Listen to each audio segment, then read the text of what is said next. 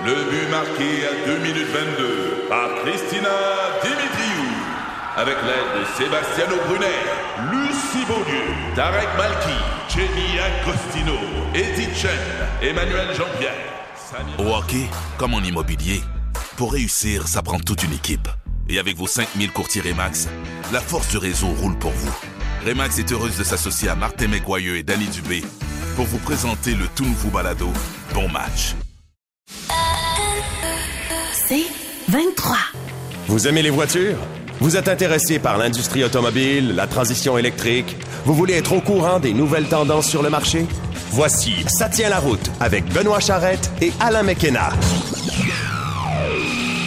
Salut tout le monde. Alors, officiellement, Alain et moi sommes tous les deux en studio cette semaine. Ça arrive. Si vous nous avez écouté la semaine dernière, j'étais sur la route. J'étais encore sur la route cette semaine, mais je revenu à temps pour enregistrer l'émission.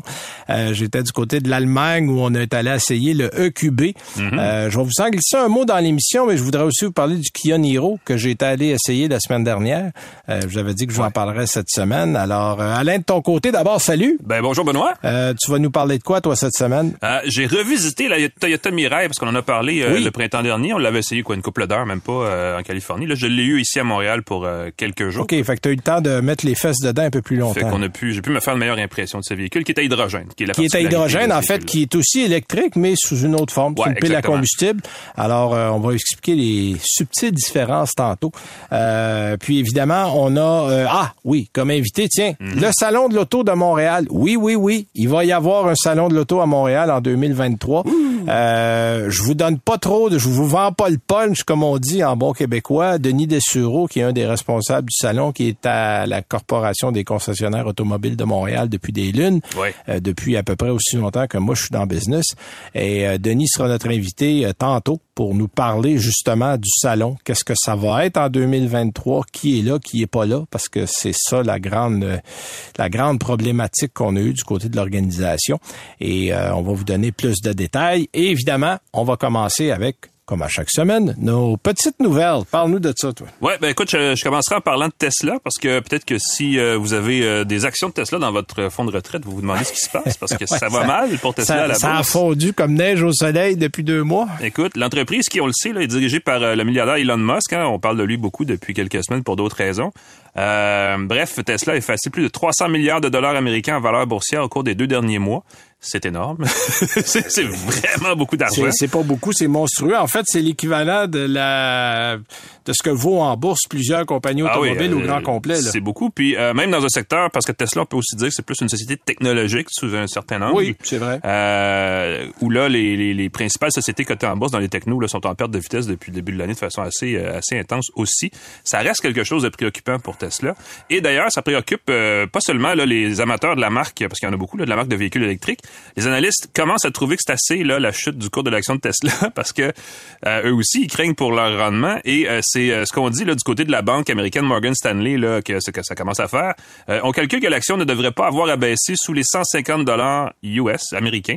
Euh, l'action se négocie en ce moment quelque part entre 180 et 200 dollars américains, mais à son sommet en novembre ou en tout cas l'année dernière, elle était au-dessus de 400 dollars. Donc c'est vraiment une perte de valeur assez substantielle. C'est la moitié. Et à Ben, l'époque, un peu euh, ouais, un petit peu plus que le double, et ça conférait à Tesla là, une valeur supérieure, évidemment, à tous les autres constructeurs d'automobiles sur la planète, ce qui est un peu bizarre vu le nombre de véhicules qu'elle vendait par an. Alain, on pourrait-tu voir ça un peu comme une correction boursière? Tu sais, Ben, en même phénomène temps, de correction, c'est sûr. Parce Oui. que on s'entend là, il y a aucune raison qu'une compagnie comme Tesla, bon, eh, qui croit, oui, mais qui est évaluée à des quantités d'argent qui ont aucun bon sens considérant ce qu'elle représente vraiment sur le marché. Ouais. À un moment donné, il y a pas de, tu sais, il y a à dire, OK, on, on va ramener ça là plus proche de la réalité. Moi, je pense qu'il y a un peu ce phénomène-là qui se joue en ce moment. Ben, on peut dire qu'il y a un peu une surcorrection dans le cas de certains titres, et c'est peut-être le cas avec Tesla en ce moment. Pour Morgan Stanley, en tout cas, on dit qu'à 150 l'action est une aubaine. Donc, pour les investisseurs, c'est sans que ce soit un conseil, c'est un, clin d'œil. C'est ça. Euh, tu sais, la, la banque américaine là, fixe le cours cible de Tesla d'ici 12 mois à 330 donc plus que le double. Euh, elle rappelle d'ailleurs, elle rappelle que parmi les constructeurs d'automobiles électriques qu'elle suit, là, Morgan Stanley, Tesla est le seul qui génère un profit sur chacun des véhicules qu'il vend. Euh, donc, bref, c'est plus le moment d'acheter que de vendre en bourse, le dit Morgan Stanley. Euh, c'est à suivre, évidemment. Il faut dire que la pression sur Tesla vient justement de différentes sources. On le sait, le marché est au ralenti. Ouais, Euh, Twitter aussi qui a joué là-dedans, c'est ben sûr. oui, ben, on le sait, Elon Musk passe plus que le temps nécessaire là, du côté de Twitter pour espèce, de, de- de- de re- remettre ça sur pied. Que, il a même souligné la semaine dernière qu'il allait, qu'il à un nouveau, un nouveau CEO pour Tesla, tellement que euh, il commençait à, parce que là, on s'entend, là, il, il gère trois compagnies en même temps, qui, qui ne sont pas les plus petites. Et là. qui Il- ne sont pas au même stade de leur. SpaceX, t'as. Twitter, puis t'as Tesla. Là, déjà, être gérant d'une grande entreprise, c'est un défi. Trois, Oui. ça relève de la folie. Et c'est ce qu'on dit du côté des analystes aussi. Euh, on pense que Musk devrait établir une espèce de mécanisme là, qui lui permettrait de mieux répartir son temps entre les différentes activités, parce que SpaceX aussi, c'est en pleine croissance dans un Oh autre oui, tu sais, ils ont un contrat de la NASA, euh, ils s'en vont, ils préparent Mars, euh, puis pas un peu là, ils, sont- ils ont des Ouais. équipes, ils ont engagé du monde. Tu sais, les gens disent c'est de la science-fiction. Non, non, non, euh, ils sont là-dessus pour le vrai. Là. Ils font des grandes choses, Euh, mais puis là, il fait des grands tunnels dans certaines grandes villes américaines. Il veut traverser l'océan. ouais, ça c'est plus loin, je pense. Il veut brancher les cerveaux aussi. En tout cas, il y a bien des Je affaires qui je sont. pense qu'il dort pas gros, lui. qui sont loin. Ben, il est un peu hyperactif, n'est-ce pas? Puis, cela dit, puis c'est ce que les actionnaires commencent à, en tout cas, il y en a qui commencent à piaffer. Et ce qu'on dit, c'est qu'un siège de PDG, des fois, ça peut rapidement devenir un siège éjectable. Euh, oui. Bon. Alors, faut euh, prendre des notes. D'accord. Autre Ouais. nouvelle. Écoute, on en sait un peu plus sur le futur petit VUS électrique de Mini, le Aceman. Oui. Moi, je, Euh, trouve, je, trouve, je trouve ça fait un nom de super-héros de Ben, Marvel. Ça vient avec une chanson, c'est sûr. Ça peut pas juste dire que ça vienne avec un petit jingle. Ouais. Je sais pas, là, il y, y y a quelque chose. Il y a eu Ant-Man, mais mais il y a peut-être Ace-Man. Il y a, je sais pas, il y aurait quelque chose à voir avec ça. Écoute, dans Seinfeld, il y avait Assman, qui est un, Oui, un proctologue, je crois, un grand classique aussi. Mais c'est complètement d'autre chose. Le Aceman, c'est un prototype qu'on a vu chez Mini l'été dernier, là, euh, et là, ce qu'on apprend, ben, c'est qu'il est un peu plus près de devenir réalité. Euh, à moins, évidemment, que la direction de BMW préfère ressusciter le nom du Paceman, qui aurait comme juste un P Ça de serait plus. une mauvaise idée. Tu sais, quand un modèle a pas marché puis tu ramènes le nom, tu Ouais. dis, ah, c'est comme si Ford ramenait un Hetzel. Pas sûr que ça se vendrait, Ce ça. serait pas le succès qu'on voudrait, non nécessairement, mais écoute, on, on serait pas à une, un, disons, une décision osée près chez BMW, là, je vais dire ça comme ça. Non, il y en a une coupe, c'est vrai. Effectivement. Euh, ce qu'on sait à propos du Iceman, c'est qu'il est déjà à l'essai sur la route en Europe. Il y a des prototypes qui circulent. Euh, il s'agit d'un petit utilitaire plus urbain que sportif. En fait, que réellement utile aussi, on pourrait le dire, parce qu'il est quand même pas très gros, euh, et qu'il sera exclusivement électrique. Ça, c'est l'autre partie de la nouvelle. Euh, il pourrait être mis en marché en 2024 ou en 2025, là, ce qui laisserait le temps à Mini de lancer une nouvelle version du Countryman, qui serait, lui, un peu plus gros Ouais. ce qui créerait un peu plus d'espace dans le catalogue pour un deuxième véhicule utilitaire, bon, plus compact, mais quand même pas trop. Euh, côté mécanique, là, on sait pas grand-chose, mais ce qu'on sait, c'est que la Aceman pourrait partager la même mécanique que la Mini Cooper électrique qui est attendue l'année prochaine. Ça, c'est une mauvaise idée, ça. C'est, ben, j'allais dire, c'est une fausse bonne idée, parce Ouais, qu'effectivement, c'est, mieux, mais c'est pas bon d'autonomie. que- en fait, ça. on devrait se tourner du côté des modèles iX, du côté de BMW, Exact. qui ont non seulement beaucoup de performance, mais beaucoup d'autonomie, et ça rendrait le modèle plus intéressant. Bon, probablement que si on va là, le prix va aussi, va aussi être à l'avenant. Exact. Mais j'aime mieux payer un peu plus cher pour avoir une bonne autonomie que de payer pas cher ou cher pareil, parce qu'on s'entend, là, ce modèle-là va être assez cher, peu importe. Ouais. Et avoir une petite autonomie, ça, c'est... C'est jamais très bon. Non. Euh, faut jouer avec les chiffres, hein, parce que ce qu'on annonce du côté de, ben, ce qu'on annonce pas, mais ce qu'on soupçonne du côté de Mini, c'est qu'on aurait deux, un choix de deux moteurs. 135 kW, soit 180 chevaux, ou un peu plus, le 215 chevaux dans une version sportive, et justement 300 ou 400 km d'autonomie par charge, mais les fameux kilomètres européens qui sont apparemment plus courts que les nous, Ouais, le que, que les nôtres, c'est-à-dire, ouais. euh, et qui, qui, pour nous serait quelque chose comme aux alentours peut-être plus raisonnablement de 250 à 300 km, mais ce qui est quand même sous ce que offre euh, d'autres véhicules de format comparable entièrement électrique, d'autres marques. On en Ben, connaît on s'entend, là, la moyenne des modèles qui arrivent sur le marché en ce moment, c'est 400. Exact. Fait que si t'arrives avec moins de 400, euh, tu pars avec une prise. Il y, a, il y a probablement une notion chez Mini qu'on se considère comme des véhicules urbains très européens. Donc, on le sait, on peut circuler en ville beaucoup en Europe, puis c'est plus simple. En tout cas, il y a, Oui, il y a mais plein de bonnes raisons d'imaginer que c'est L'urbanisation en. Europe est pas mal plus forte que chez nous. Les distances à parcourir sont beaucoup plus longues. Ben, voilà. Et surtout, il y a un phénomène qui s'appelle l'hiver, qui coupe ta, qui coupe ton autonomie de 30, 40 et 50% dans certains cas. Fait que, tu Oui. sais, les gens, là, à 300 disent, oui, oui, si tu me garantissais 300, 12 mois par année, peu importe, je te dirais, OK, je vais vivre Ouais. avec, mais ton 300 est un 200 l'hiver. Euh, puis si toi, tu vas à Québec de temps en temps, puis tu restes à Montréal, euh, l'hiver, tu iras pas à Québec. Ben, tu vas y aller, mais pas d'un coup sec. Il va falloir que t'arrêtes en te chemin. prendre du temps. Alors, tu sais, puis moi, Ouais. c'est la réflexion que j'ai de beaucoup de gens. J'ai quelqu'un qui m'a appelé ce matin. euh, qui regarde pour un modèle EQB que j'ai essayé Ah oui. cette semaine, qui en a commandé un, puis il m'a dit l'hiver, ça va avoir l'air de quoi? On annonce 308 EPA. 308 EPA, là, ça veut dire 2,25 l'hiver. Euh, si tu vas à Québec, tu pars de Montréal, là, je m'excuse, mais tu n'arriveras pas à Québec. Non, ça sera pas suffisant. Euh, surtout qu'à à- haute vitesse, ça, va t'es à aussi. 2,25, peut-être si tu roules 90 km heure tout le long. Puis euh, si ton auto ta garde 5-6 ans, ben t'as un 10-12 de perte au niveau de la pile, qui est une perte naturelle. Parce que dégradation son- normale, ben oui, c'est oui, tu comme les risque, ordinateurs, les Mhm. téléphones cellulaires, c'est le même principe de pile. Alors ça, ça diminue naturellement. Donc c'est tout ça qui fait en sorte que c'est pour ça que 400 c'est comme le minimum pour t'assurer que bon les endroits où tu as allé, si t'es un peu plus loin, t'es capable d'y aller à l'année. tu. Fait que le Iceman ne sera pas un super-héros, finalement, euh, Benoît. Ben non, je suis un peu déçu. Mes crimes m'en inventé un, mais je suis pas bon en dessin. On va voir trouve- le prix et tout ça, mais- je me trouve un, gra- un graphiste. Cela dit, il va y avoir des gens pour l'acheter, la Iceman, parce qu'on connaît Oui. L'attrait des marques comme Mini, marques Oh oui, européennes au absolument, Québec. Donc, il y a des gens que ça va faire la fête. Ils se vendent des mini électriques actuellement, puis il y a une autonomie de, je sais pas, 125 km sur ces Ah, je pense que c'est 150, là, Fait que- mais, mais c'est pas terrible. C'est Voilà. pas terrible. Mais en tout cas, c'est intéressant. Tiens, il est sorti cette semaine, JD Power, une fois par année, fait une étude sur... Euh, c'est... Attends un petit peu. C'est l'étude annuelle qui porte sur la valeur de revente des modèles euh, après trois ans. Oui. Donc, cette année, il y a à peu près 13 constructeurs qui ont été, euh, je dirais, testés, euh, qui ont été récompensés aussi dans 29 catégories différentes. Bon, euh, pour donner une idée, euh, ce qu'on a eu comme résultat, euh, en haut de la liste, c'est Lexus. On n'est pas tellement surpris. C'est une marque qui, année après année, revient euh, souvent. Honda. On a eu Kia. Et là, j'ai eu des commentaires de gens qui m'ont écrit Kia. Euh, ils ont changé mon moteur dans tel modèle, ils ont changé.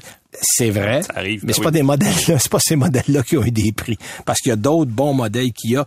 Euh, le K5 et un, un qui a eu des prix, le Kia Soul, le Sportage, puis le Telluride, euh, puis le, le Rio. Donc ça, c'est la, la Rio, c'est les modèles qui ont eu des prix. En fait, en récompense individuelle, c'est Kia qui a obtenu le plus de prix, euh, suivi de Honda, suivi de euh, Toyota et Lexus. Donc, ça reste des classiques. Euh, il y a de- parmi les autres marques récompensées, on trouve Land Rover euh, avec le Range Rover Velar. Euh, je suis un peu surpris de trouver Land Rover dans une récompense de prix n'importe ouais, où ça. parce que en, en Land Rover, la blague, c'est est-ce que tu vas avoir des problèmes? C'est pas est-ce que c'est quand tu vas avoir des Mm-hmm. problèmes parce que effectivement, moi je dis toujours vous allez louer, vous prenez la clé, puis quand c'est fini au bout de trois ans, vous remettez la clé, vous allez chez vous. C'est- la seule façon de, de posséder un Land Rover, sinon ça va vous coûter la peau des fesses.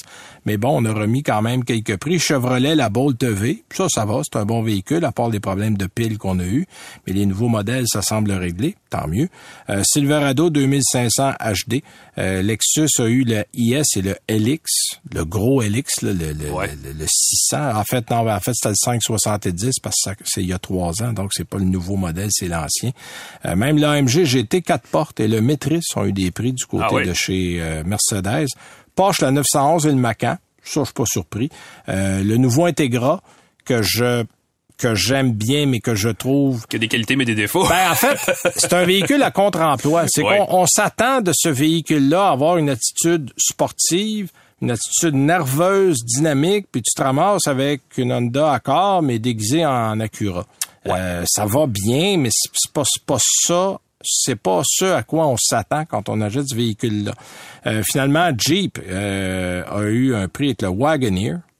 Ah bon? Ah bon, oui. ah bon. Eh ben, Puis Subaru avec le WRX. Alors, on résume ça un peu euh, rapidement. Si vous voulez avoir plus de détails, vous allez tout simplement sur le site de JD Power. Euh, on a tout ça. Et une nouvelle qui vient de rentrer il n'y a pas si longtemps, on a, euh, on va rappeler 519 000 VUS du côté de Ford pour des risques d'incendie. Et non, ce n'est pas un véhicule électrique. C'est un véhicule, en fait, c'est deux véhicules à essence. Bronco Sport et Escape, parce qu'on le sait, c'est la même, c'est la même drôlement. base. Euh, il y a des risques d'incendie qui seraient dus à la fissuration possible d'injecteurs de carburant. Euh, donc, évidemment, si un injecteur de carburant se fissure, qu'est-ce qu'il y a dans un injecteur de carburant? Si ce n'est que du carburant? du carburant, Alors, ouais, c'est ça. euh, si ça fissure, on le sait, un moteur fait chaud partout là-dedans, là, une petite étincelle et kaboum. Euh, bon, il n'y a pas eu de décès, mais on a dit qu'il y a eu quelques cas. C'est sur le moteur trois cylindres de 1.5 litres, qui est le moteur de base de ces véhicules véhicules-là. Et euh, c'est les modèles 2020 à 2023. Donc, on rappelle tout le monde dans ces trois années modèles-là. Euh, là, on dit que la réparation, évidemment, chez les concessionnaires, ils devront, ils devront d'abord mettre un nouveau logiciel en place pour le véhicule parce que on dit qu'il y a une mauvaise séquence dans l'injection du carburant, ce qui peut euh, causer la fissure. Euh, on devra remplacer évidemment le, le morceau. Euh, vérifier s'il n'y a pas de chute de pression dans la rampe d'alimentation qui est détectée, parce que les chutes de pression font en sorte que ça donne un coup, tu sais, ça va comme bas, haut, bas, mm-hmm. haut, et à force de donner des coups, ça finit par fissurer, puis là, ben c'est là que le problème peut se produire. Alors, c'est c'est une autre, parce que ben oui. des rappels chez Ford, on, les multiplie. Un risque d'incendie dans une voiture à essence, et personne ne remet en question l'existence des voitures à essence. Non, puis euh, dans une voiture électrique, ben c'est ça. Mais c'est pour faire la preuve que bon, il y en a pas juste dans les, les modèles électriques.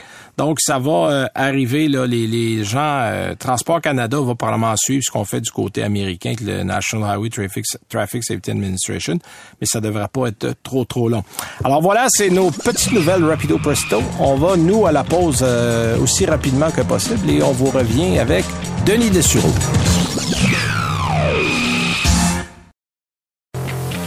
Vous écoutez Ça tient la route avec Benoît Charrette et Alain McKenna. Alors après des années d'absence en 2021 et en 2022, Alain, il va y avoir un salon de l'auto à Montréal cette année. Donc ça c'est la première bonne nouvelle.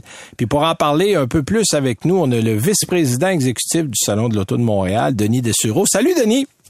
Bonjour messieurs. Euh, alors, Denis, on va se tutoyer parce que depuis que je suis dans la business, on se connaît. Donc, euh, après tant d'années, vous voyez, je me sentirais un peu mal. Alors, j'avertis les gens, on se connaît bien. Euh, Denis, d'abord, félicitations parce que je pense que ça vaut à peine de le souligner parce que je je compatis avec les gens qui doivent organiser un salon de l'auto. Là, c'est un sérieux casse-tête par les temps qui courent. donc, parle-nous un peu de, de cette édition 2023. comment vous avez réussi à vous débrouiller euh, comment ça va se dérouler? Fait que tu y vas en étapes, là, on, part du début. OK. Ben, comme euh, tu l'as mentionné tantôt, euh, on a dû annuler la dernière édition et on l'a fait comme un mois à l'avance seulement. Donc ça, ça a été très dur pour l'équipe. L'année 2021, bon, ça, tout le monde s'y attendait. Il n'y avait plus rien qui marchait, vous vous en rappelez. Là. Alors, mm-hmm. donc là, c'était cette année, nous, on revenait en force. Euh, bien entendu, vous savez qu'il y avait déjà des manufacturiers qui avaient commencé à déserter les salons à travers le, monde. Ah, partout, effectivement. C'est ça. Alors, euh, on savait qu'on ne reviendrait pas avec un plein salon. Euh, et le portrait qui se dessine pour nous présentement, c'est qu'on va avoir une vingtaine de marques représentées, plus des collections privées de véhicules exotiques, des Bugatti, des, McLaren, euh, et des Ferrari, des Lamborghini. Donc, on, va avoir quelque chose de beau à présenter aux visiteurs. Euh, et on a, on, voulait essayer de trouver des chiffres là qui, qui étaient intéressants pour, pour dire qu'on allait avoir à peu près le trois quarts de, des dix comment je dirais ça, le trois quarts des, des, euh, des dix meilleurs vendeurs euh, au Canada font partie du salon de l'auto. On parle des marques, là, des constructeurs? On parle des marques, c'est ça, oui. Donc, donc ça va, ça, on va avoir quelque chose de bien à présenter là, aux manufacturiers. Puis les collections privées, il y en a une entre autres, là, euh, 20 voitures d'une valeur de 44 millions. Donc, c'est des choses qui vont être, euh, comme je dis, on, on, veut, on veut que ce soit un facteur wow.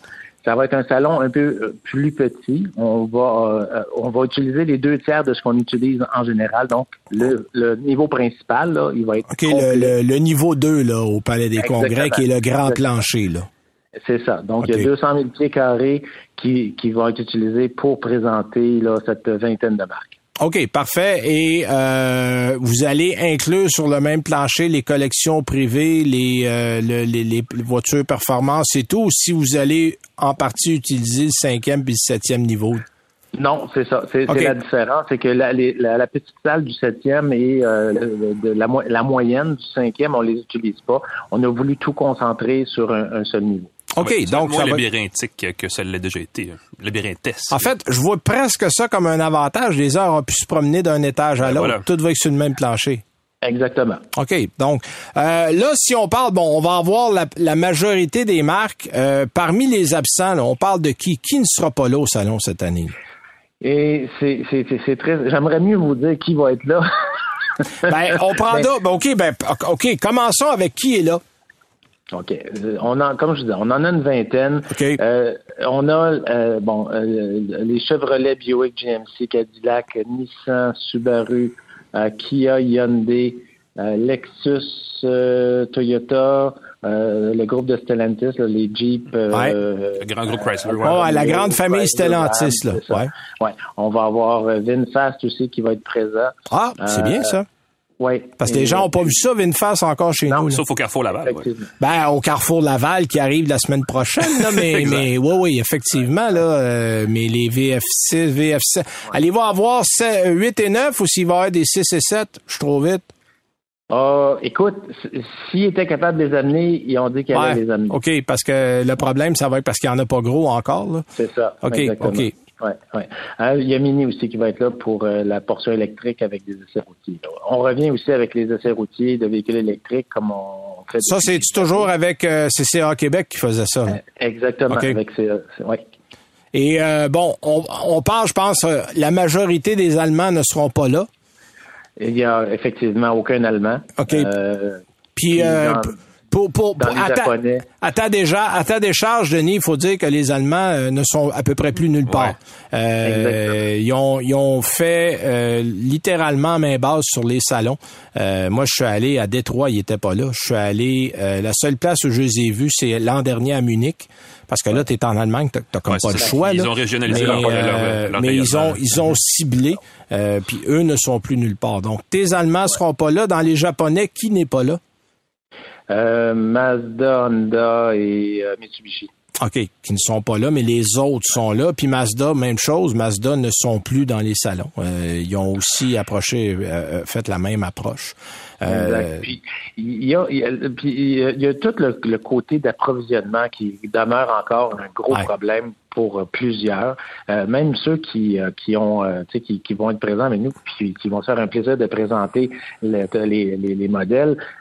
ils ont commandé, imagine, quand on parlait avec les responsables, là, ils ont commandé les voitures au mois de mars dernier pour être sûr d'en avoir pour le salon. OK, on, on parle Ah oui. quasiment d'un an d'avance. Fou, là. Mhm. Oui. Ah oui, oui, puis ça c'est c'est la compagnie puis effectivement euh, il y a plusieurs compagnies. Puis moi ce qui me- ce qui me ce qui me surprend ou ce qui m'impressionne beaucoup par les temps qui courent, tu regardes des publicités à la télé, on annonce des modèles 2024 et, et au-delà de véhicules qui seront pas ici avant pff, un an, un an et demi.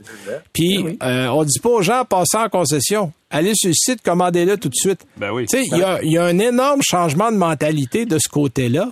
Et, et, et c'est ça qui est difficile pour des gens comme vous, parce que là, tu es obligé d'organiser un salon avec des modèles littéralement virtuels euh, que les concessionnaires n'ont même pas et qui auront pas avant 6-7 mois peut-être si ça va bien, là, tu sais. Puis moi, c'est ce que je dis aux gens qui, qui m'en parlent. Je leur, je leur dis, ben écoutez, vous aurez l'occasion de voir des véhicules que vous pouvez même pas voir chez les concessionnaires. Exact. Ça sera la place. Ça sera Ouais. la place pour les voir. Oui, parce que c'est le, le, le, le 8, 9, 10 mois qu'on a pris chez les constructeurs, c'est pour être capable d'en avoir un pour le salon. On parle même pas d'être capable d'en envoyer en concession, d'en avoir un pour le salon. Fait que malgré tout ça et dans les circonstances, c'est quand même un privilège pour le salon d'avoir un modèle des fois qui est, qui est à peu près inexistant. Là. Absolument. OK. Est-ce qu'il va y avoir des, attra- des attractions spéciales cette année? Je sais que dans le passé, c'était un truc, là, vous avez des, des, des zones du salon qui étaient euh, dédiées à certaines applications pré- précises. là. Ben, euh, quand on fait nos attractions euh, spéciales, c'est comme là, on, on vient avec deux collections euh, de véhicules exotiques euh, haute performance.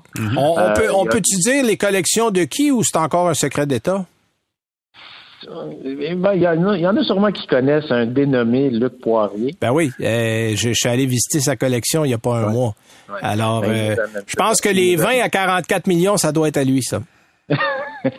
Parce que j'ai vu sa collection, là, je peux presque te nommer le char qui va là. Ah, écoute, c'est- mais ça, c'est ça. Euh, Il a fallu faire une sélection. On en a, Ouais. on, on en a 20.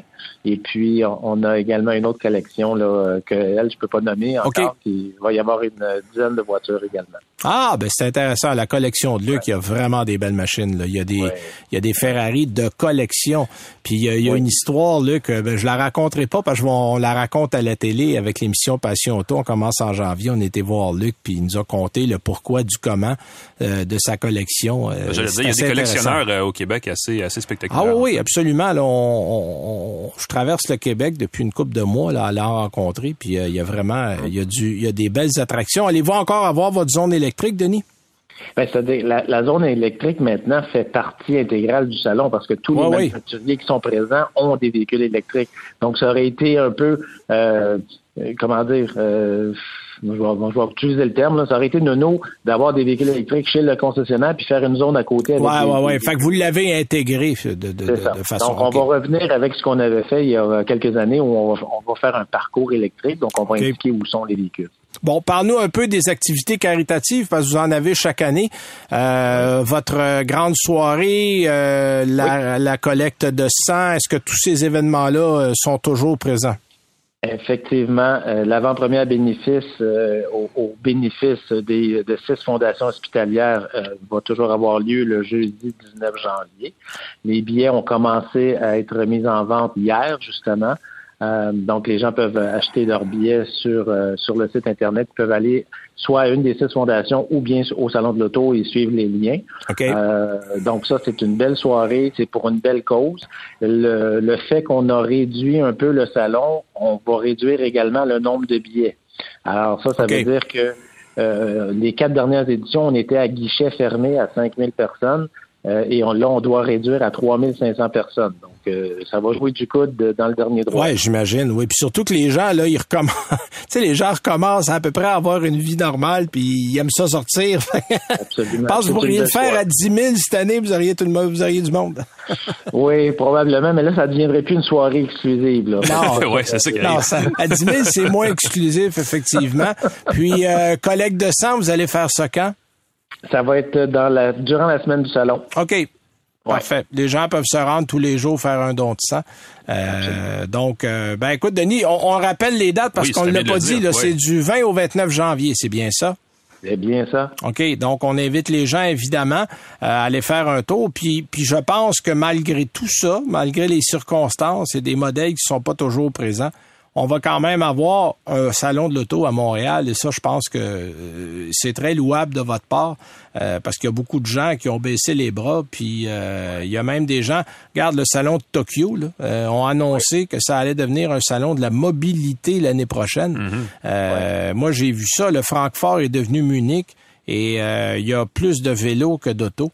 Alors d'être capable de garder une présence pour les amateurs d'automobile à Montréal. Euh, puis il faut souhaiter qu'on est dans une période transitoire, qu'on va revenir à la normale et que les constructeurs vont revenir au salon. Mais euh, je pense que c'est important de marquer le point qu'après deux ans d'absence, le salon va revenir à Montréal. Alors, euh, on le dit, c'est au Palais des Congrès, 20 au 29 janvier. Merci, Denis Dessureau. C'était ben, très gentil de prendre un petit peu de temps. je vous retourne à vos à votre journée de travail, puis merci beaucoup. Merci bien, les gars. Salut, Denis. Alors, c'était Denis de Suros, qui est vice-président exécutif du Salon de l'Auto de Montréal. Je vous le rappelle qu'il a lieu du 20 au 29 janvier prochain euh, au Palais des Congrès, euh, évidemment, à Montréal. Nous, on va à la pause. On revient avec euh, notre chronique Écolo Auto et nos essais routiers.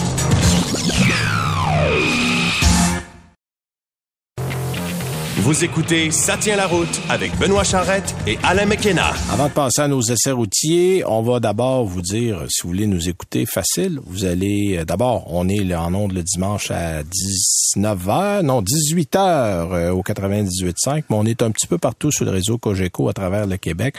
Vous pouvez être en rattrapage balado, aller sur le site 98.5, dans la section balado, ça tient la route, on est là. Vous allez aussi sur le site annuelauto.ca, on fait une mise à jour chaque semaine des balados. Mhm. J'envoie ça aussi sur mes pages Facebook.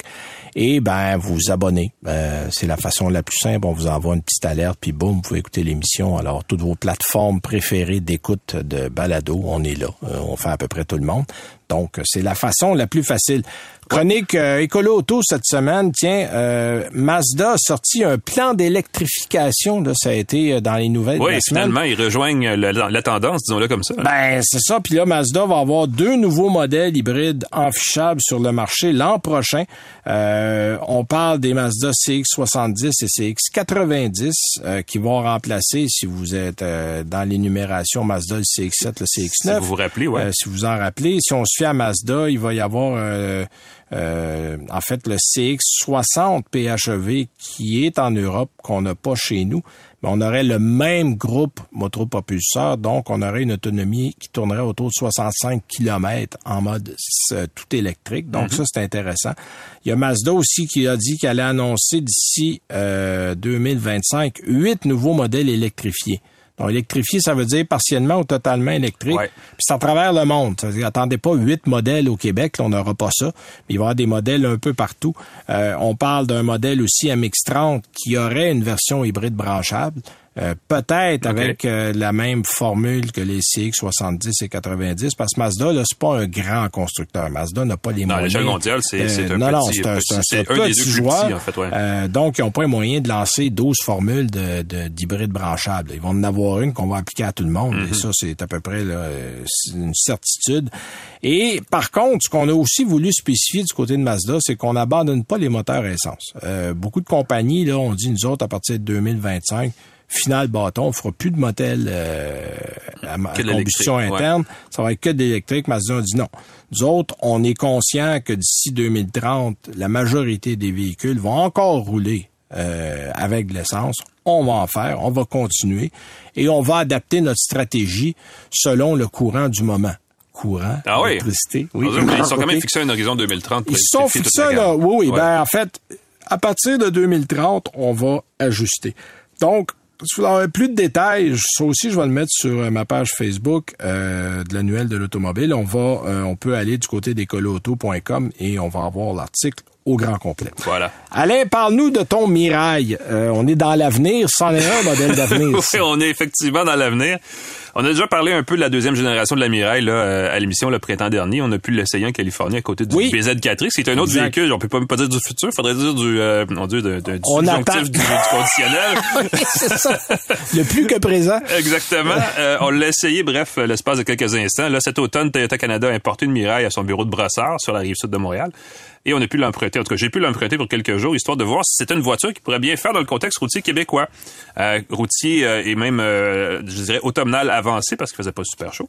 Et la réponse courte, évidemment, c'est oui, mais... Oui, parce que évidemment, bon, tout dans cette voiture-là est entièrement normal, pour pas dire banal, là, ah à, part évidemment le moteur qui est électrique et qui est animé par une pelle à combustible. Mais sinon, la Mirai pourrait, écoute, ça pourrait tout aussi bien être une Camry. Euh, à bord, là, c'est très sobre. oui, c'est très comment. Sinon, carrément décevant, je dis. on, dit en anglais uneventful. Uneventful. Il n'y a aucune surprise, effectivement. C'est, c'est banal. Et, et, contrairement à la Prius, en fait, qui a longtemps été une vitrine technologique pour Toyota. Hein, quand on présentait la nouvelle Prius euh, dans les années 2000, c'est toujours avec un paquet de gadgets. Là, on dirait que la Mirai est plutôt à l'inverse. On a créé un véhicule qui se voulait le plus terre à terre possible. Une façon de dire que c'est pas parce que c'est de la haute technologie que c'est inaccessible. Et pour dire à quel point il n'y a pas d'interface euh, Android Auto CarPlay sans fil à bord. Donc c'est vraiment une voiture euh, de base, disons-le comme ça. Euh, donc oui, l'Amiral au premier coup d'œil a tout ce qu'il faut pour se mêler de façon assez anonyme à la circulation. Ça, c'est un gros point de vendeur chez Toyota pour la Camry, la Corolla. Et la Mirai ne fait pas tourner les têtes du tout et c'est peut-être une bonne affaire de cette façon, si on veut. Euh, d'ailleurs, quand on l'a conduit, là, on a vraiment l'impression de conduire une Prius ou une Camry hybride. En fait, l'accélération est correcte on va dire ça comme ça. Et on sent de temps en temps un grondement qui rappelle celui d'une petite cylindrée qui embarque à des moments un peu, euh, je vais pas dire inopportun, mais disons inattendu. oui, inattendu. inattendu, c'est bon. Euh, mais ironiquement, euh, c'est quand on éteint la voiture qui a fait le plus de bruit. Là, le moteur évacue à ce moment-là l'excès de gaz d'échappement accumulé. La purge, exactement, qui devient un terme dans l'automobile, qui est en fin de compte, parce qu'évidemment, quand on oxyde de l'hydrogène, ben, on obtient de l'eau. Hein, fait que c'est de l'eau qui sort. C'est de la vapeur, en fait. Puis s'il fait juste assez froid, vous voyez un petit nuage se former, puis c'est assez cocasse mais c'est pas dangereux. C'est rien, c'est rien de, c'est rien de risqué. C'est juste étrange parce qu'on éteint la voiture, on sort du véhicule.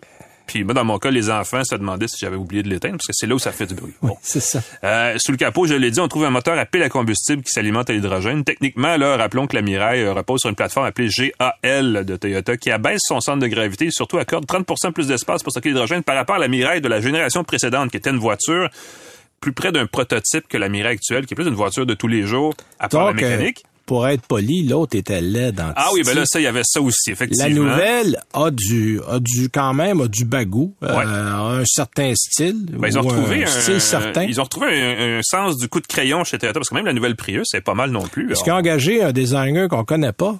Ah, ça, c'est la question. mais, mais bon, avouons que le modèle est joli. Ouais, ça, ça, Ça, passe mieux, clair. effectivement, le test du premier coup d'œil. Euh, sous le capot, donc, le groupe euh, électro-hydrogéno euh, hybride, je sais pas comment dire ça, euh, peut parcourir là, jusqu'à 647 km par plein en théorie et n'émet évidemment que de l'eau. Un plein d'hydrogène, là où on peut le faire, ne prend pas cinq minutes, c'est comme un plein normal, d'une certaine ouais, façon. c'est comme du, c'est comme de l'essence. Écoute, si on tient compte du prix actuel de l'hydrogène, 71 dollars. OK.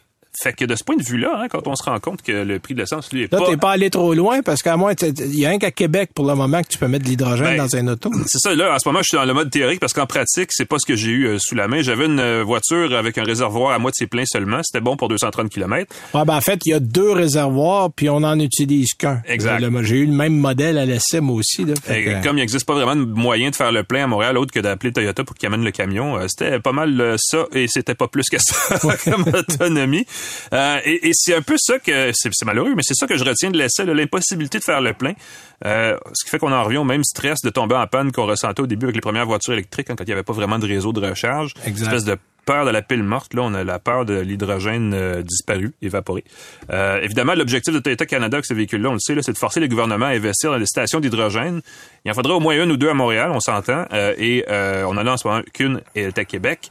Euh, c'est le fun pour les gens de Québec, mais pour le reste de la province, c'est un peu, c'est un peu fâchant. Et tant que, évidemment, ça ne va pas se régler, là, ça coûte cher des stations d'hydrogène quand même. C'est quelques millions, 4 ou 5 millions de dollars. on parle à peu près de Toyota. 5 millions pour une Ouais. station d'hydrogène. Euh, écoute, on aura beau tester tous les véhicules hydrogène qu'on voudra, le constat va toujours être le même. On n'est pas encore prêt pour la voiture Non. hydrogène tant qu'il n'y aura pas de réseau de recharge. Exact. Voiture de plein. Puis que- tant qu'on n'aura pas trouvé une façon intelligente, soit d'abaisser le prix ou de, de, de, de, de jeter de l'argent, littéralement, là, parce que imaginez-vous, pour que ce soit viable, t'as combien de...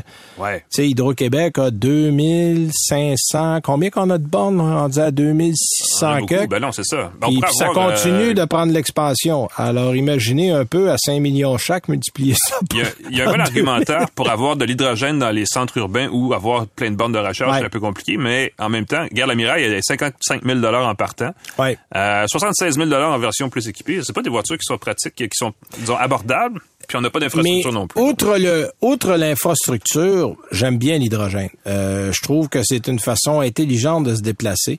Euh, le temps de recharge, ben c'est le temps d'un plein, c'est cinq minutes. Euh, puis les coûts sont assez comparables à un plein d'essence en ce moment. Là, on n'est pas beaucoup plus Ben, cher que ça. Là. Il y a eu en 2002, il y a eu en 2008, il y a eu en 2012 des vagues de- d'investissement en hydrogène parce que c'était bon motivé par l'investissement du gouvernement américain plein d'affaires. Mais, mais, mais tu sais, c'est comme il y a aussi beaucoup de mauvaise foi parce qu'on on utilisait ça pour dire ah le prix de l'essence c'est le moment, tu sais, monte, Ah ouais. c'est le moment de penser à une alternative. Finalement, on l'a jamais fait dans l'industrie, mais la technologie existe depuis au moins 20 Non, ans. puis il y a encore des compagnies, Toyota est la première, euh, de des croire. compagnies comme Ouais. Hyundai, parce qu'on peut acheter un Nexo au Québec aussi, qui est Ouais, un modèle à hydrogène. Euh, BMW a poursuivi aussi euh, de son côté. Euh, on, certaines compagnies comme Volvo le font dans les véhicules euh, lourds. Mazda avait un RX-8, un moteur rotatif. Euh, Oui. Il y avait un bouton sur le tableau de bord qui permettait soit de mettre de l'essence ou de l'hydrogène selon ce qu'on avait disponible. Ça, Exact. ça m'apparaît comme une super formule pour jamais transiter d'une vers l'autre. Absolument. Malheureusement, ça jamais n'a jamais jamais été mis en marché, donc. Mais effectivement, il existe des solutions là-dessus. Ouais. Tiens, moi de mon côté, je parle du trio de véhicules verts de chez Kia. Et J'ai nommé la Niro. Mhm. Qui est un- un 3 en 1. Qui est un 3 en 1. En fait, on va continuer pour 2023 d'offrir encore trois versions de Niro. La version hybride, la version hybride rechargeable et la version électrique. On était la semaine dernière du côté euh, de la Californie pour essayer les modèles. On était dans le bout de euh, C'est grand, la Californie. San Diego. Ah, San Diego. donc au sud de la coin San Californie. Diego. On est allé même euh, dans les euh, le siège social euh, pour voir les véhicules puis faire le tour aussi. On a eu quelques conférences là dans le, le modèle. On a changé là. Il y a un changement évident au, au niveau du style. Ouais. On a, Ça a l'air euh, spécial, la refait- nouvelle Niro, en fait. Ça a l'air d'un drôle de design. c'est un véhicule qu'on oublie souvent dans la liste des véhicules quand on va acheter. C'est pas un véhicule qui euh, sort du lot, mais qui gagne à être essayé. Ben, en électrique, en tout cas, c'était un des En bons, euh, électrique, c'est un des bons choix. Il y a une très bonne autonomie qu'on a augmenté à 407 km cette année. On était à 385 en 2022, donc l'an dernier. Toujours le même genre de moteur, c'est-à-dire que 201 chevaux, 188 livres-pieds de couple. Euh, on a aussi augmenté l'autonomie du modèle hybride enfichable. On avait 37 ou 38 km de mémoire, on en a 55. Bon, j'aurais aimé mieux entendre 85 que 55, mais bon, c'est une amélioration.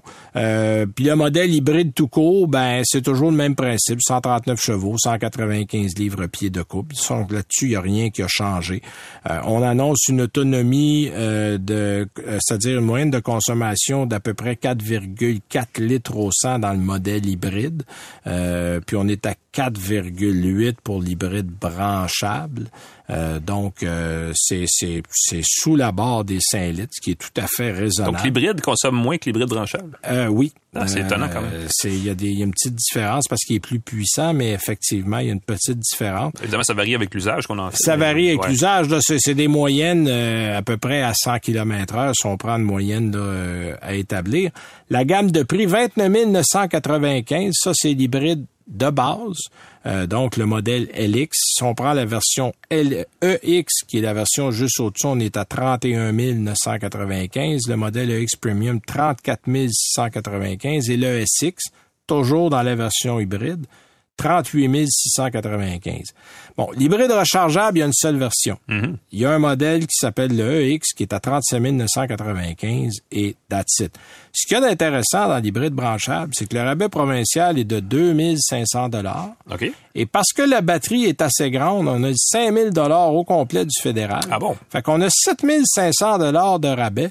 Fait qu'honnêtement, ça revient moins cher que d'acheter le modèle 30 000, hybride. 30, 31 000, T'es autour de 30 000 et des prunes Mhm. et t'as 55 km d'autonomie. Alors ça, honnêtement, pour les gens qui disent, moi, moi, le tout électrique, le prix, peut-être pas tout de suite. Hey, l'hybride branchable, ça une bonne vaut la peine. ben oui. Euh, le modèle électrique arrive en version premium. Même si c'est premium, c'est le modèle de base. Tu sais, on a, parce que Ouais, on aime ça jouer sur les mots. ben, en fait, ce que Kia nous a dit, c'est que on a beaucoup d'équipements dans le modèle électrique, puis on voulait pas mettre un modèle de base parce que c'est pas vrai, tu sais, il y a beaucoup de stock. Puis je peux comprendre le raisonnement. 44 995. Donc euh, là, évidemment, on a 12 000 dollars, le 5 000 du fédéral et le 7 000 du provincial. Donc ça, euh, le premium, honnêtement, Ouais. euh, c'est une bonne valeur. 47 995, ça c'est le premium plus. Puis le Limited, qui est le modèle que on, nous, nous, on avait prêté, est à 52 995. Lui, évidemment, il y a toutes sortes de bébelles de plus, puis tout ça. Que mais deux roues motrices, par contre. hein? que deux roues motrices, par contre, effectivement. Euh, ça, c'est peut-être... Mais, mais c'est une traction. Alors, une traction, Ah, honnêtement, avec des bons pneus d'hiver, vous allez passer au travers de l'hiver. Moi, je me soucie pas trop de ça. J'aurais préféré qu'il y ait au moins une option dans le quatre roues motrices, mais il n'y en a pas. C'est un deux roues motrices. Mais cela dit, confortable, bien construit, à peu près la même grandeur. Là, tu sais, on a changé le style, mais on n'a pas immensément changé le reste. On est sur les mêmes là. bases, Mhm. oui, oui. Mais c'est un des bons véhicules électriques qui est sur la route. Et aux dernières nouvelles, c'est parmi ceux qui n'avaient pas 14 ans d'attente quand on en commande C'est un. détail Vous pouvez l'avoir avant votre retraite si vous le commandez. Alors ça, c'est, c'est- en soi, c'est une bonne nouvelle. Mais euh, ça reste un modèle qui est intéressant à regarder. Euh, on a un petit peu allongé le modèle. Là, on a par exemple 5 cm de plus à l'arrière. Donc, c'est surtout aux places arrière que ça profite pour ça les gens qui vont. euh, dit, ouais. Donc, si vous avez la petite famille, là, il y aura un petit peu plus de place à l'arrière.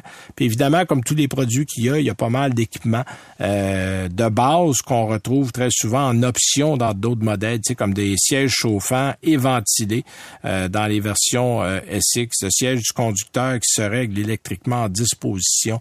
Tu sais, c'est des choses qu'on retrouve dans des modèles plus luxueux habituellement Ouais. qu'on a dans ça. Donc, dans l'ensemble, si vous me dites c'est un bon modèle, absolument, c'est un bon modèle. Euh, il y a une bonne économie au niveau du carburant dans les modèles hybrides, hybrides branchables. Euh, c'est un style, ben, c'est un style qui est plus mature, Ouais. je trouve, dans, dans sa nouvelle version. Évidemment, il n'y a pas de rouage intégral. Ça, c'est peut-être le, le petit défaut qu'on trouve. Ce serait une chose à laquelle on devrait passer du côté de chez Kia. Ben voilà, ça met fin à notre émission pour aujourd'hui. Merci Alain d'avoir été là. Benoît. Merci à Claude Hébert à la console. Alors, il est en train de rebooter le système. On a toutes sortes d'affaires à la station. Mais, mais si vous nous entendez, c'est parce qu'il a réussi à tout faire marcher. Alors, nous, on vous donne rendez-vous la semaine prochaine. Passez une bonne semaine, tout le monde. Salut!